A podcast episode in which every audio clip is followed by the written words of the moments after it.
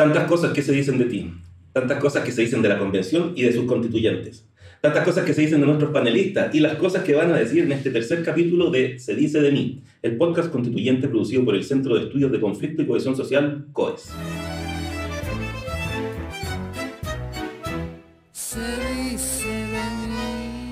Hola gente, muchas gracias por seguirnos y estar nuevamente informándose del acontecer de la Convención Constitucional a través de nuestro podcast. Ya estamos en el tercer capítulo y nuevamente con panelistas que vienen a conversar y explicar las temáticas más importantes que se discuten dentro de este proceso constituyente. Hoy estamos con dos panelistas que han estado siguiendo el trabajo que se realiza en la convención y a uno ya lo conocen, lo saludamos inmediatamente. Juan Pablo, gracias por venir. Muchas gracias por la invitación, Alfredo. Saludar a Lisa también. Les recordamos que Juan Pablo Rodríguez es doctor en sociología y que en este momento está realizando el proyecto postdoctoral de la calle a la convención, controversias en torno al derecho de la educación, la vivienda, el agua en el proceso de cambio constitucional en Chile. Y nuestra segunda panelista del día de hoy es Lisa Zanotti. Ella es investigadora adjunta en la línea Conflicto Político-Social en COES e investigadora postdoctoral en la Universidad Diego Portales. Es doctora en Ciencias Políticas y en Humanidades. Su área de especialización es la política comparada, trabaja temas relacionados con los sistemas de partidos, el populismo y la polarización política. Lisa, gracias por estar acá. No, gracias a ustedes por invitarme, y a ti Alfredo y a Juan Pablo. ¿Y quién le habla? Alfredo Menéndez, junto a Diego Sandoval en los controles. Bueno, hoy el tema principal de este episodio es sobre los derechos sociales. Le vamos a poner parte 1, ¿ya? ¿Por qué parte 1? Porque si bien explicaremos el significado de lo que es, lo que son los derechos sociales, esta vez nos centraremos en algunos derechos eh, que se han discutido y han aprobado en la Convención. Es un tema bastante amplio y quedará para discutirlo en diferentes episodios. También eh, conversaremos sobre la política las promesas, populismo y cómo se vincula con los derechos sociales. Quisiera empezar preguntando a ambos, a Lisa y a Juan Pablo, ¿qué son los derechos sociales y por qué es importante proteger los derechos sociales en un texto constitucional? A nivel general, eh, los derechos sociales son aquellos derechos que promueven o que tratan de asegurar condiciones, las condiciones mínimas para una vida digna de las personas de una determinada nación. Eso en términos muy generales, históricamente han estado asociados a derecho al trabajo, a la educación, a la salud, eh, bueno, después a vivienda, y, así que es, un tipo de derechos que es muy importante para todos los cambios eh, constitucionales y en particular los cambios constitucionales en América Latina, que en comparación con otros países de otras regiones, después podemos conversar un poco más de eso, eh, han demandado eh, estas condiciones mínimas de, de, una, o para una vida digna a través de la demanda de o por derechos sociales. Perfecto. Lisa, por favor. Eh, sí, yo creo que como, como decía Juan Pablo, lo importante de, los derechos sociales, de incorporar los derechos sociales a, a una constitución es eh, que los derechos sociales eh, un poco nos dan un, un, dibujo de las condiciones de participación, ¿cierto?, de varios sectores a, a, la, a, la, Constitución y al Estado más, más en general. Eh, yo creo que sobre todo en esta constitución en Chile en este momento, viendo cómo se ha llegado el proceso constitucional, eh, constituyente, em, eh, son básicamente los, los, el, nudo de la constitución, la parte más importante de la constitución. Después vamos a hablar un poco, un poco más de eso, pero creo que, que el conjunto de los derechos sociales va a ser el, el, el digamos la parte, la parte sobre la cual va, va a ser, va a ser el fuerte? Sí, va a ser, va a ser juzgada, digamos, esa, esa constitución, yo creo, por cómo se ha llegado a eso, con todo lo del estallido, ¿cierto? Eh, yo creo que sí va a ser, va a ser el, punto focal de la constitución. Dentro de la convención hay una comisión que se llama Comisión de Derechos Fundamentales, que esta ha sido la comisión que ha estado encargada de eh, proponer, discutir y llevar al borrador lo que son los derechos sociales. ¿Cómo han visto ese trayecto desde que se inició esa convención, esa, comisión, hasta ahora que se ha cerrado hace alrededor de una semana atrás se cerró esa comisión. Em, bueno, primero aclarar que la, Comisión de Derechos Fundamentales, y, por eso entiendo que esta es la, primera parte, digamos, de esta discusión, em, en términos conceptuales, derechos fundamentales abarcan más derechos eh, que los derechos sociales, propiamente tal. Y hay quizá una distinción eh, conceptual que, que, es como la más estándar, que en general se ha tendido a diferenciar entre los derechos civiles y políticos o de primera generación y los derechos sociales o económicos, sociales y después se le agregó económicos, sociales y culturales que serían derechos de segunda generación. En términos muy generales, los, los, derechos de primera generación o civiles y políticos tienen que ver con las libertades individuales. ¿ya? Están destinados a proteger de la tiranía o el poder excesivo en general de los gobernantes o del Estado eh, a las personas individuales. El derecho a libre, a libre expresión, el derecho a voto. ¿De manifestación está dentro de eso? Pero no manifestación colectiva necesariamente, sino que el derecho a la libre expresión, a la propiedad, derecho a la, eh, ¿cómo se llama? al voto, al sufragio, esos son derechos de primera generación. Y los de segunda generación son derechos que tienen una connotación más colectiva. Implícitamente hay una idea de bien común y si los primeros están más asociados a la idea de libertad, los segundos están más asociados a la idea de igualdad de condiciones. En algunos enfoques se plantea que esta igualdad de condiciones son una condición necesaria para la realización de los derechos políticos y sociales, eh, civiles. O sea, para la realización de esas libertades individuales es necesario condiciones mínimas, como un piso, para que se puedan llevar a cabo esos derechos. En, otra, en otro enfoque no se da necesariamente esa, esa direccionalidad, o sea, no es que sean condiciones, sino que más bien pueden ir simultáneamente, ¿ah? en términos lógicos. Pero eh, últimamente ya, sobre todo a partir del de, enfoque de derechos humanos, o sea, segunda mitad del siglo XX, hay un reconocimiento de que todos los tipos de derechos están de alguna u otra manera entrelazados. Que si bien es útil la distinción para distinguir, por ejemplo, entre derechos políticos, por qué son políticos, y derechos sociales, por qué son sociales, por qué son económicos y sociales, todos de alguna manera tienen que ser vistos de una forma sistémica, o sea, todas forman parte de un sistema de derechos que asegura tanto condiciones de libertad e igualdad como eh, el ejercicio mismo, o que, promueve el ejercicio mismo y la provisión de esas condiciones para eh, la realización de esos, de esos ejercicios. Toda esta vuelta me la di, perdón, para decir que la Comisión de Derechos Fundamentales también toca derechos culturales, ¿ya? el derecho a la no discriminación, derechos nuevos como el derecho al cuidado, ¿Ya? ¿Cuáles son los derechos culturales? ¿Tienen que ver con tradición cultural? Tienen que ver sobre todo con tipos de libertades religiosas, por ejemplo, eh, o libertades de, que ciertos grupos eh, que se identifiquen a sí mismos, por ejemplo, grupos étnicos o grupos que tengan alguna dimensión identitaria eh, de esas características, étnica, religiosa o algún idioma, por ejemplo, estoy hablando en términos generales, tienen la libertad para coexistir en el mismo Estado, etc. Lisa, Juan Pablo hablaba de que los derechos sociales estaban eh, linkeados, unidos a lo que eran las demandas sociales. Quería preguntarte, ¿cómo ve esa unión, cómo se ha fijado, cómo se ha visto este tema de las demandas sociales y el concepto de pueblo en la convención misma? ¿Cómo, cómo ha ido manejándose esos conceptos y cómo van de la mano o se han ido, separando? Bueno, sí, como tú lo decías, eh, eh, esta, esta convención tiene un origen que es un origen muy, muy peculiar, digamos, viene de, eh, estallido social y desde mm, el, el, el, centro de la razón de este estallido social, que fuera la demanda para, al final, derechos sociales. Como decía Juan Pablo antes, el derecho a vivienda, el derecho a una educación pública gratuita y de calidad, el derecho a salud, Em, entonces, digamos que había gran, eh, hay todavía gran expectativa, ¿cierto?, para cómo estas demandas se traducen, ¿cierto?, se van a traducir en el texto, texto constitucional. Em, y el concepto de pueblo, como tú bien lo decías, es un concepto que se ha usado mucho adentro de la... Primero en el estallido social eh, y después se ha un poco trasladado eh, a, en, en, la convención y si pensamos que em, cuando hubo eh, la, la, elección, muchos se han, eh, se han sorprendido porque muchos de los representantes electos eran, ¿cierto?, gente, como se ha dicho, del, pueblo, gente común y corriente, ¿cierto?, eh, que, ha tenido de alguna, que había tenido de alguna manera una, un, rol en, la, en, todo lo que ha sido el estallido, ¿cierto?, 2019 se ha hablado mucho también de, con respecto sobre todo a estos derechos sociales, de medidas populistas, ¿cierto?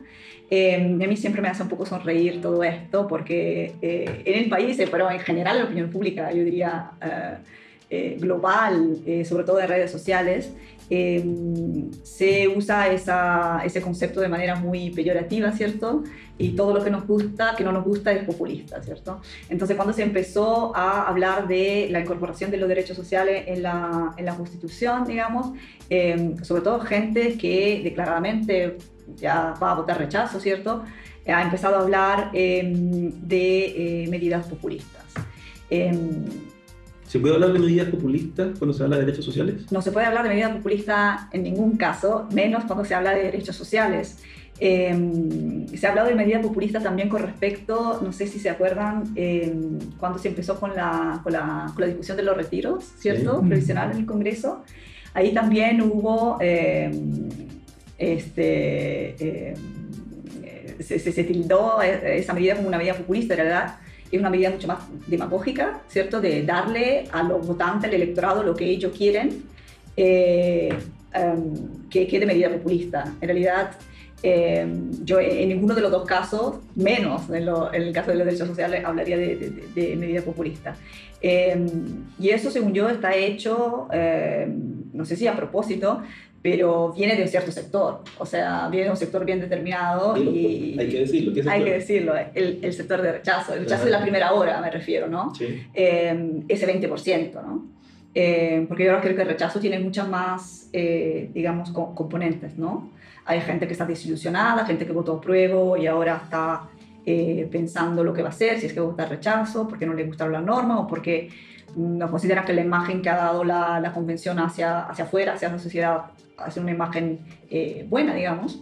Entonces, em, pero sí, yo creo que, que esta visión de la, de la, incorporación de los derechos sociales como medida populista viene de un sector bien determinado. O sea, em, y, como te decía antes, en ningún caso creo que, eh, que se trate de eso. O sea, como lo conversamos antes con, con Juan Pablo, yo creo que eh, en, en, general se consideran ese cuerpo de, de, derechos como, como, como, centrales, como lo más esperado, ¿cierto?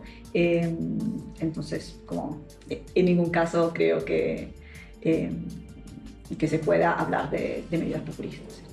Sí, a mí me gustaría ahí complementar algo que decía Lisa, porque ¿de dónde viene esta idea de que conceder derechos sociales eh, es populista. Una, una de las posibles vías es precisamente cuando se habla de esta distinción entre la sala de máquinas o la parte orgánica de una constitución y la parte de los derechos, o el catálogo de derechos, como se llama. Eh, la historia de América Latina, eh, sobre todo a, digamos, el último siglo y medio, se caracteriza por porque efectivamente algo de eso hay. ¿En qué sentido? En que eh, muchos países consagraron derechos sociales ¿ya? en la letra, digamos, o sea, escribieron en sus constituciones explícitamente derechos sociales, pero no modificaron las instituciones políticas que permitieran que esos derechos finalmente sean realizables. ¿ya? Entonces, de ahí viene esta idea de que se pueden dar u ofrecer derechos sociales y total va a quedar en letra muerta. ¿ya? Entonces, una manera de eh, dejar, digamos, a la gente tranquila, entre comillas, es decir, miren, consagramos tales derechos, pero por otro lado, ¿ya? Eh, la discusión sobre la sala de máquinas, que supuestamente tampoco le interesa a, la, gente común y corriente, o está, eh, discurre en un lenguaje mucho más técnico, ahí no se hacen los cambios necesarios, digamos, para que esos derechos sean finalmente realizables. Pero la diferencia entre esa experiencia y la experiencia chilena actual es que esa distinción y ese debate ya se tenía a la vista desde un comienzo. Por eso fue tan importante todas las discusiones, negociaciones y deliberaciones en torno al sistema político. ¿ya? Entonces yo insistiría en que los dos van unidos y en este caso sí se ha hecho un esfuerzo por eh, establecer y consagrar derechos sociales en, la nueva, en, la, en, el borrador de la nueva constitución sin dejar de lado la parte de eh, distribución del poder, por ejemplo, en descentralización. ¿ya? O sea, eso es un ejemplo claro de cómo eh, ya se tiene a la vista, Chile tiene la suerte de, tener, de llegar a escribir esta constitución teniendo a la vista esta experiencia histórica en el contexto de América Latina. Tú hiciste un ejercicio en el primer capítulo de algunas experiencias comparadas con otros países sobre eh, experiencias exitosas o fallidas de eh, procesos constituyentes.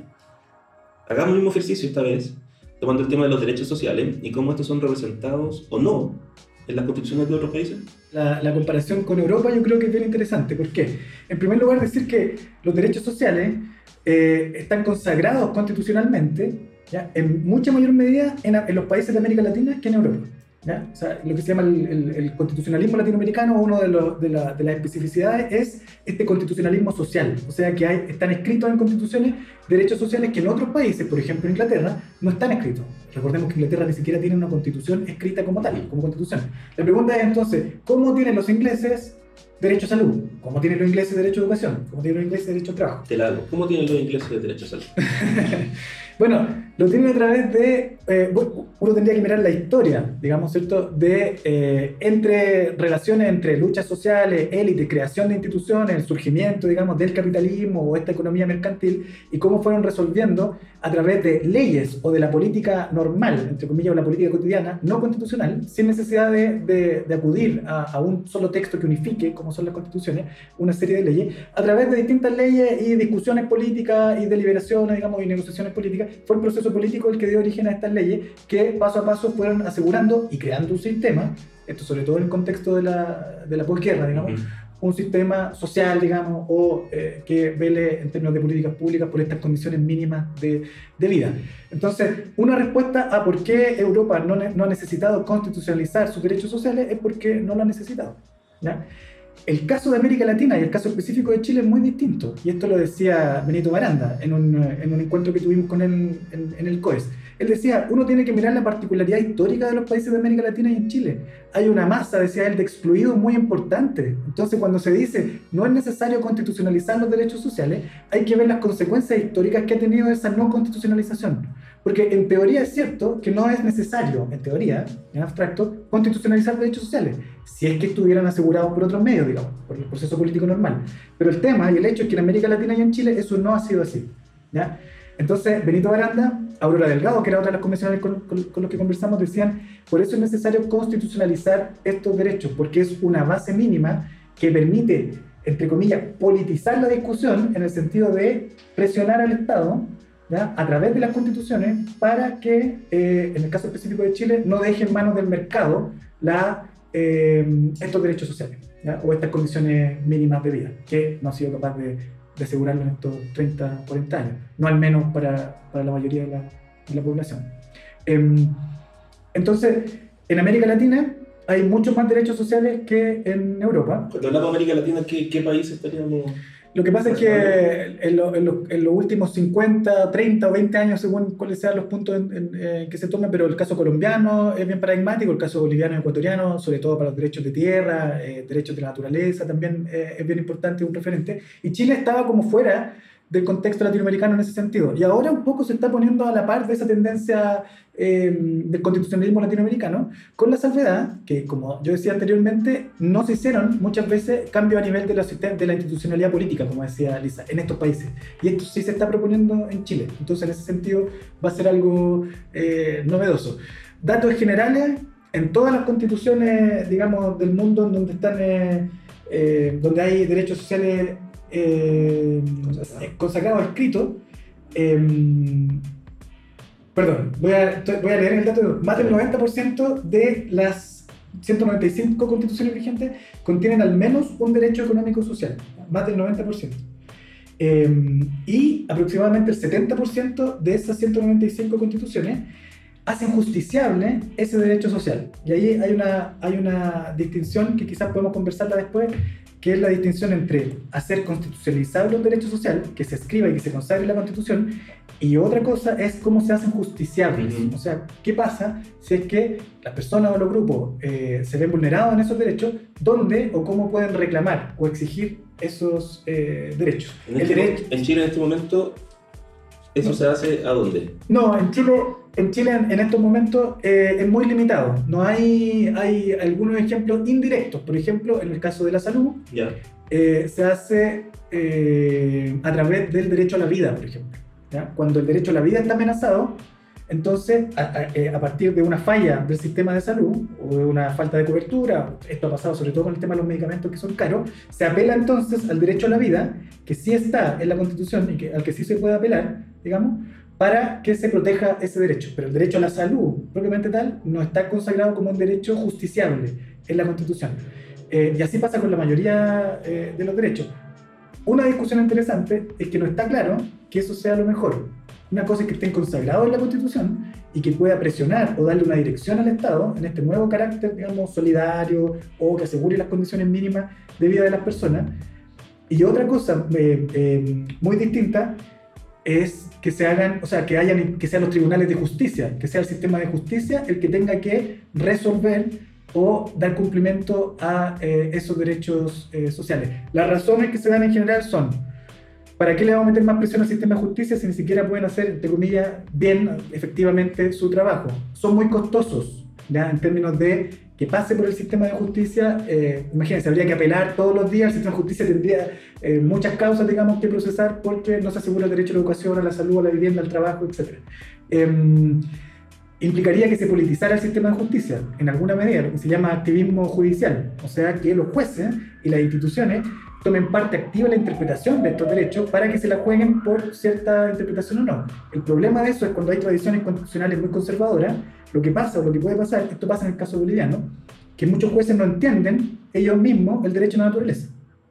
Y se puede usar mañosamente entonces los tribunales para no proteger esos derechos y retóricamente los tribunales decir que estamos haciendo precisamente eso. Lo ideal, entre comillas, y con esto termino, para, eh, digamos, una parte de las estudiosas y estudiosos en estos temas, es que estén consagrados constitucionalmente, y esa es la dirección que tomó el borrador de la Constitución, hay, un, una, hay una presión, no sé si presión, pero hay, una, hay un punto, digamos, una dirección uh, que se indica al Estado para que el Estado garantice estos derechos sociales y de forma importante de, eh, con progresividad. ¿ya? Eso se estipuló acá. O sea que no se puede volver atrás. ¿Qué significa eso, progresividad? Que, por ejemplo, en el, en el, sistema de salud, pensemos en el auge, por ejemplo. Si, hay, si, se parte con 10 prestaciones, el Estado tiene el derecho, porque va a velar por la garantía del derecho social a la salud como derecho social, a ir aumentando esa cobertura a 20, 100, 200, hasta acceder digamos, a alcanzar los mayores grados de universalidad posible, dependiendo de los recursos, etc. Eso, eso, tiene que ver con la... Prestación garantizada no puede ser quitada. Claro, eh, exactamente, y es progresivo, o sea, no se puede volver, eh, no se puede volver atrás. Ningún gobernante, digamos, ningún eh, grupo político podría deshacer eso si es que está en la Constitución. Bueno, hemos conversado bastante de lo que son los derechos sociales y cómo han ido avanzando en esta convención, pero claramente quedaron muchos puntos afuera, como explicamos al principio, ya que es un tema bastante amplio y que vamos a volver a tocar en el nuevo episodio. Ahí eh, les estaremos contando, como se dicen, se vienen cositas. ¿Les parece si vamos a nuestra primera sección, la actualidad de la semana? ¿Han emitido su voto, señoras y señores convencionales? Que han pasado cosas en la convención, han pasado y varias. Así que, Lisa, ¿qué nos traes para compartir de esta última semana de este proceso constituyente que avanza, avanza y avanza y ya está en la última vuelta para entrar a la tierra derecha? Bueno, yo creo que eh, lo más relevante el último día, que está muy vinculado, digamos, al tema del episodio de hoy, es eh, justamente eh, la aparición en el borrador eh, de, estos derechos sociales. Y sobre todo, esto lo digo en relación a la campaña que se, que se, que se viene, ¿no? De apruebo y rechazo. ¿Ah? ¿Campaña de apruebo y rechazo? La campaña de apruebo y rechazo. porque yo tengo la sensación que hasta ahora eh, se ha, em, digamos, la, lo de que los temas de los cuales se, han, se, han, se ha hablado, eh, obviamente ha sido relacionado con todo el, todo el diseño institucional, todo lo de la Comisión de Sistema Político, ¿cierto? Y em, aunque la convención ha tratado de mejorar su eh, estrategia comunicacional, estos aspectos más, más institucionales son muy difíciles de hacer pasar afuera, ¿no? Entonces la gente em, ha, escuchado hablar de eh, bicameralismo, unicameralismo, eh, de Estado plurinacional, ¿cierto? de Estado regional. Entonces son conceptos que no son, aunque como lo decía Juan Pablo, obviamente están estrictamente vinculados a em, a, los derechos, a los derechos eh, sociales son más difíciles de asimilar por una ciudadanía eh, eh, promedio, digamos, por el ciudadano promedio, ¿cierto? Mientras ahora que hemos empezado a ver efectivamente que va a haber la incorporación de algunos derechos sociales adentro del texto constitucional, eh, yo creo que eso sí puede ser una, un, un, punto, eh, eh, una coyuntura importante para empezar la campaña del apruebo de manera más, más, más, más, importante. Digamos. Hemos visto los, la tendencia, la encuesta nos ha mostrado que el rechazo está, está subiendo, la tendencia está, digamos, eh, más hacia, hacia rechazo que hacia el apruebo. Y, esto es preocupante porque eh, no es solamente ese 20% que, que, votó rechazo en primera instancia, ¿cierto? Hay personas que votaron apruebo y están yendo eh, o, cambiaron o están cambiando su, su, su posición. Y creo que la incorporación de los derechos sociales eh, em, en la Constitución y que se esté hablando de esto ahora puede hacer que de alguna manera se cambie, se cambie esta tendencia. Yo creo que la ocasión más grande que tiene la campaña del apruebo para, em, para que se invierta la tendencia Em, ¿Tú lo ves como una bandera comunicacional para la prueba yo creo que basada puede, en los derechos sociales? Sí, yo creo que si, que si usada bien, esa puede ser, puede ser la, la bandera para la, para, para, la campaña de la prueba. Eh, yo creo que es ahora o nunca, sinceramente, eh, porque ya es verdad que faltan meses, pero falta cada día menos. Entonces, eh, yo creo que, que sí, estuvo bueno el cambio de estrategia comunicacional, pero yo creo que, em, que ahora tiene que darse un cambio más eh, y, creo que sí la, la campaña de la prueba tiene que, tiene que tomar eh, esta bandera y, y, tratar de revertir eh, lo que nos dicen las encuestas, ¿cierto? ¿Opinas lo mismo, Pablo? Sí, de acuerdo con lo que dice Lisa, el desafío va a estar en cómo hacerlo. Cómo hacerlo y que la gente que ya está decepcionada, porque hay un contexto político, de la, político digamos, con respecto al gobierno, y económico y social, Em, que, que, va a ser eh, difícil, no sé si difícil sea la palabra, pero va a ser que sea un desafío hacer una campaña que eh, no, prometa, no prometa cosas eh, más, digamos, no, prometa más frustración, y que le crean y que no diga a la gente, bueno, ¿y por qué tenemos que creer que acá dice el derecho a la salud va a estar garantizado y por qué vamos a tener que creerlo? Finalizada la votación. Bien, bueno, con eso vamos a dejar de lado un rato el tema de los derechos sociales para darle el derecho a la música chilena de ser escuchada. Amén, hermano. Eh, inspirada en la diosa del amor y la cultura japonesa, escucharemos a la artista chilena KF con la canción Sweet del álbum Sushi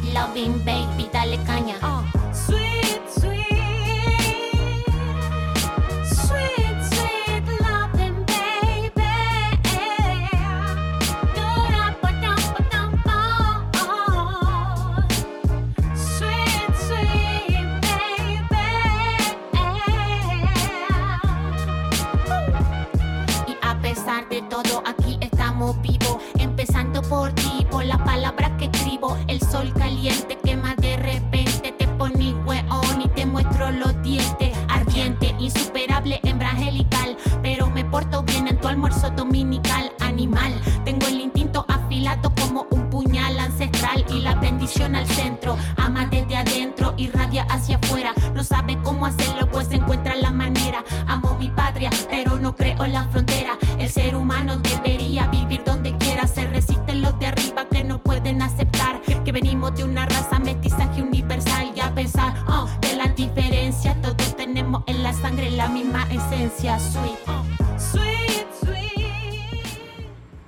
parece que ahora le demos la voz a la calle y pasemos a ¿Qué dice mi gente? Bueno, esta vez salimos con el micrófono a la calle y se lo pasamos a Jessica. Jessica tiene un barco manicero eh, que está ubicado en la Alameda con bandera, al costado, al ladito del Banco del Estado. Ahí ella vende diferentes tipos de frutos secos, chocolate, puras cosas ricas y a buen precio. Eh, Jessica nos comentó que no estaba muy informada de lo que estaba pasando en la convención, pero sí tenía preocupaciones por ciertos derechos sociales y cómo esto iban a quedar o no iban a quedar en, en la nueva constitución. Así que escuchemos la pregunta de Jessica. Eh, hola, me llamo Jessica y quisiera saber en, en, qué va a quedar el derecho a la educación en la constitución. Con esta pregunta de Jessica fuimos a buscar respuesta al ex Congreso y ubicamos a dos importantes mujeres. La primera fue eh, Valentina Miranda. convencional constituyente por el Distrito 8 y que en la semana pasada fue nombrada dentro de las 100 jóvenes líderes del país, según la revista El Sábado Mercurio. Escuchemos a Valentina. Hola Jessica, eh, bueno, la Convención Constitucional eh, ha trabajado intensamente en un acuerdo transversal con respecto al derecho a la educación, eh, va a respetar ciertos principios que son importantes, ¿cierto?, para poder consagrar la excelencia y la calidad de la educación, partiendo por el principio enfocado en derechos humanos, pero también de poder entregar la educación a todos y todas las personas de nuestro país. y también es un derecho que va a permitir no solamente el acceso a la educación, sino que también la permanencia y la preocupación por parte de el Para poder educarnos, ¿cierto?, eh, con estos principios de calidad y excelencia en una educación que estamos comenzando a construir y que esperamos sea el primer pilar, ¿cierto?, para poder transformar la educación de mercado y convertirla en un verdadero derecho social. Luego de escuchar a Valentina, fuimos a buscar otra respuesta a la pregunta de Jessica y encontramos a la primera presidenta de la Convención Constitucional, Elisa Loncón. Hola Jessica, soy Elisa Loncón, convencional constituyente de escaño reservado.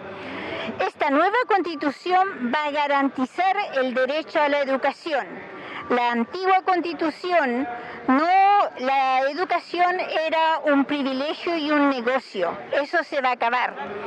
Eh, los jóvenes, los niños que nazcan con esta nueva constitución van a crecer sabiendo que pueden estudiar lo que ellos quieran hacer en la vida.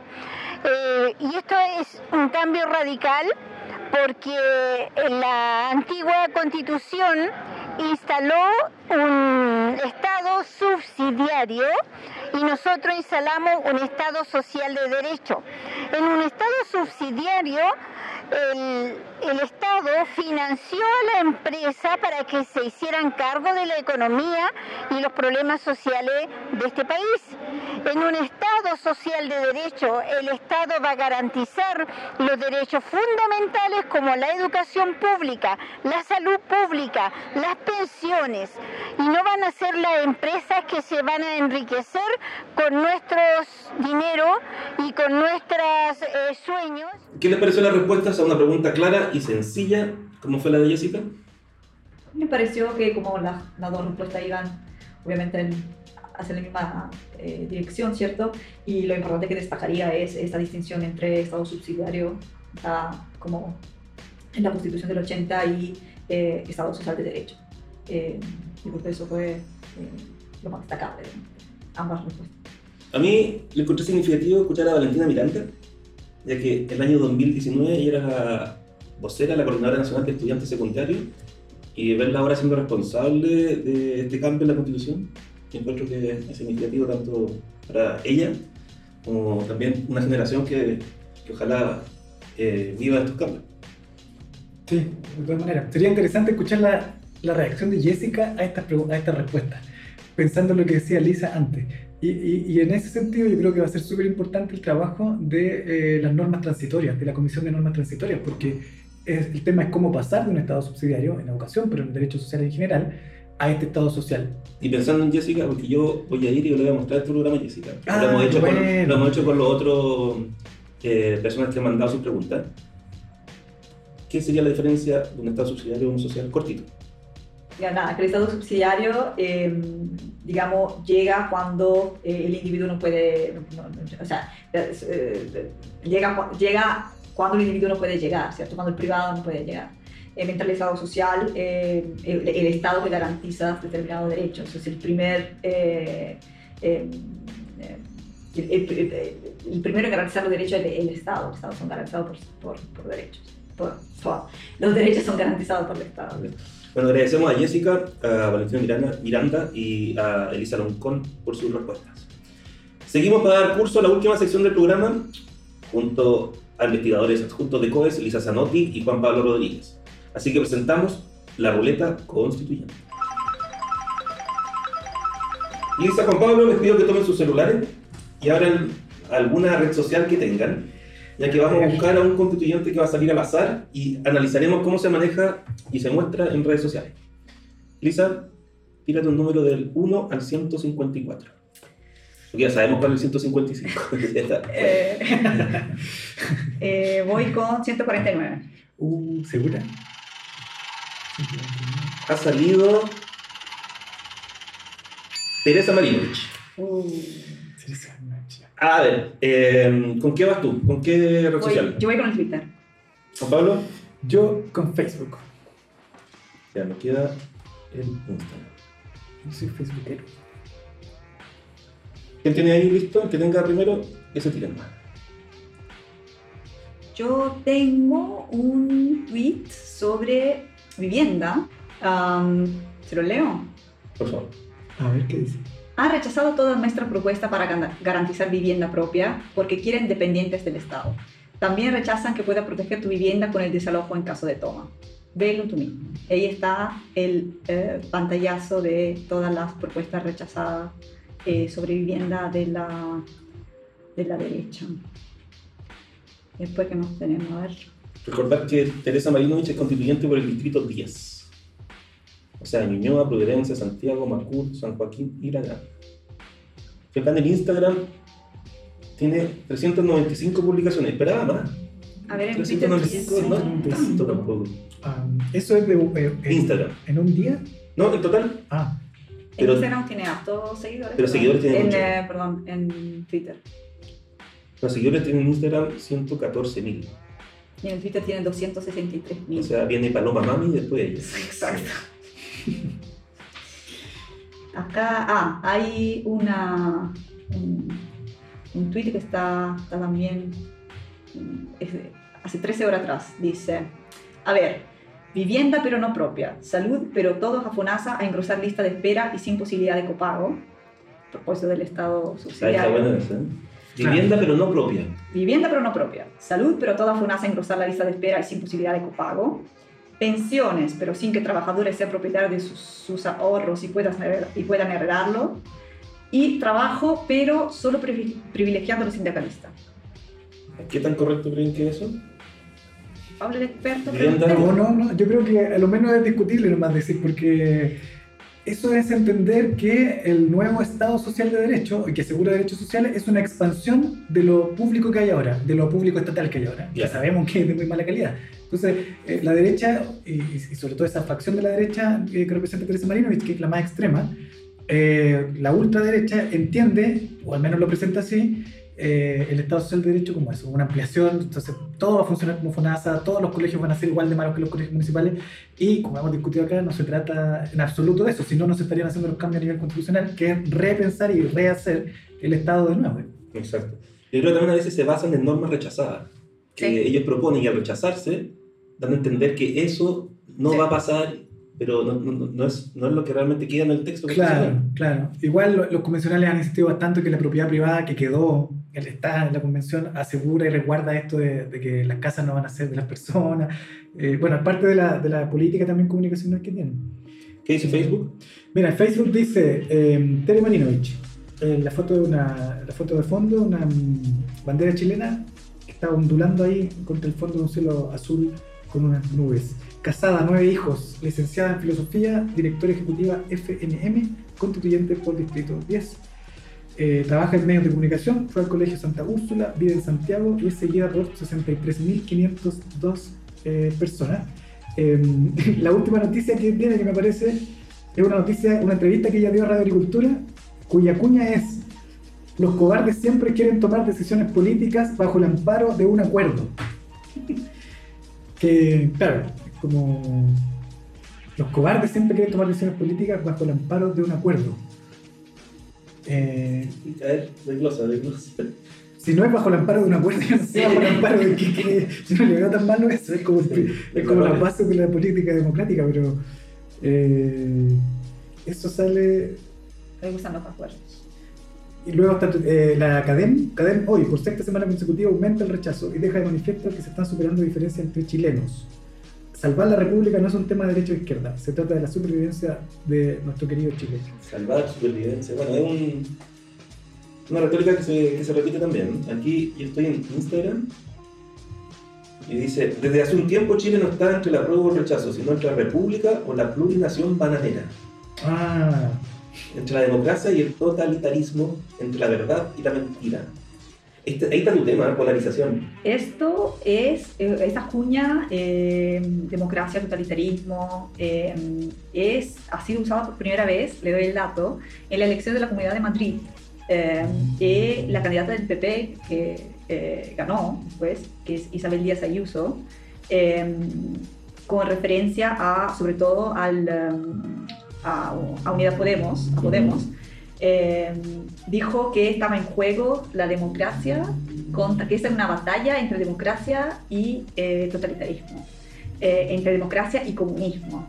Entonces, esas cosas de dicotomizar, de polarizar, eh, el hecho también que digan que esta ya no es una cuestión de derecha e izquierda, es porque quieren desmarcarse de ese apruebo duro, digamos, del comienzo. O sea, quieren sumar a otra gente, entonces no quieren venderse como de derecha dura, digamos.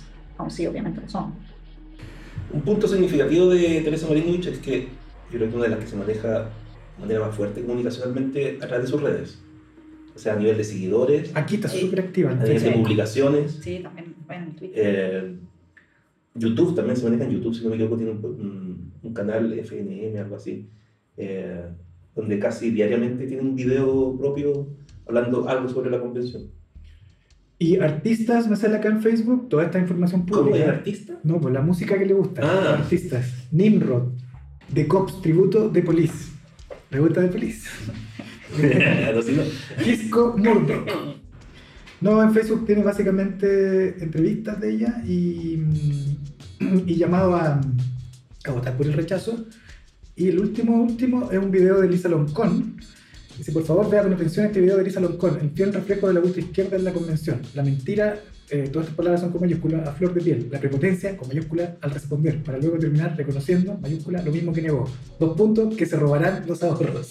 Eh, este es un video, ya recomiendo verlo, pero que está ultra editado de una periodista, no seguro si es peruana, em, que le hace la pregunta, pero le, no, dice... No, medio nacional. No, y le dice reiteradamente, le dice pero los ahorros van a ser administrados por el Estado y Elisa lo dice, pero yo la llamo a informarse bien. Y después se corta el video y de nuevo dice, pero los ahorros van a quedar más del Estado, los ahorros van a, quedar, van a ser administrados por el Estado.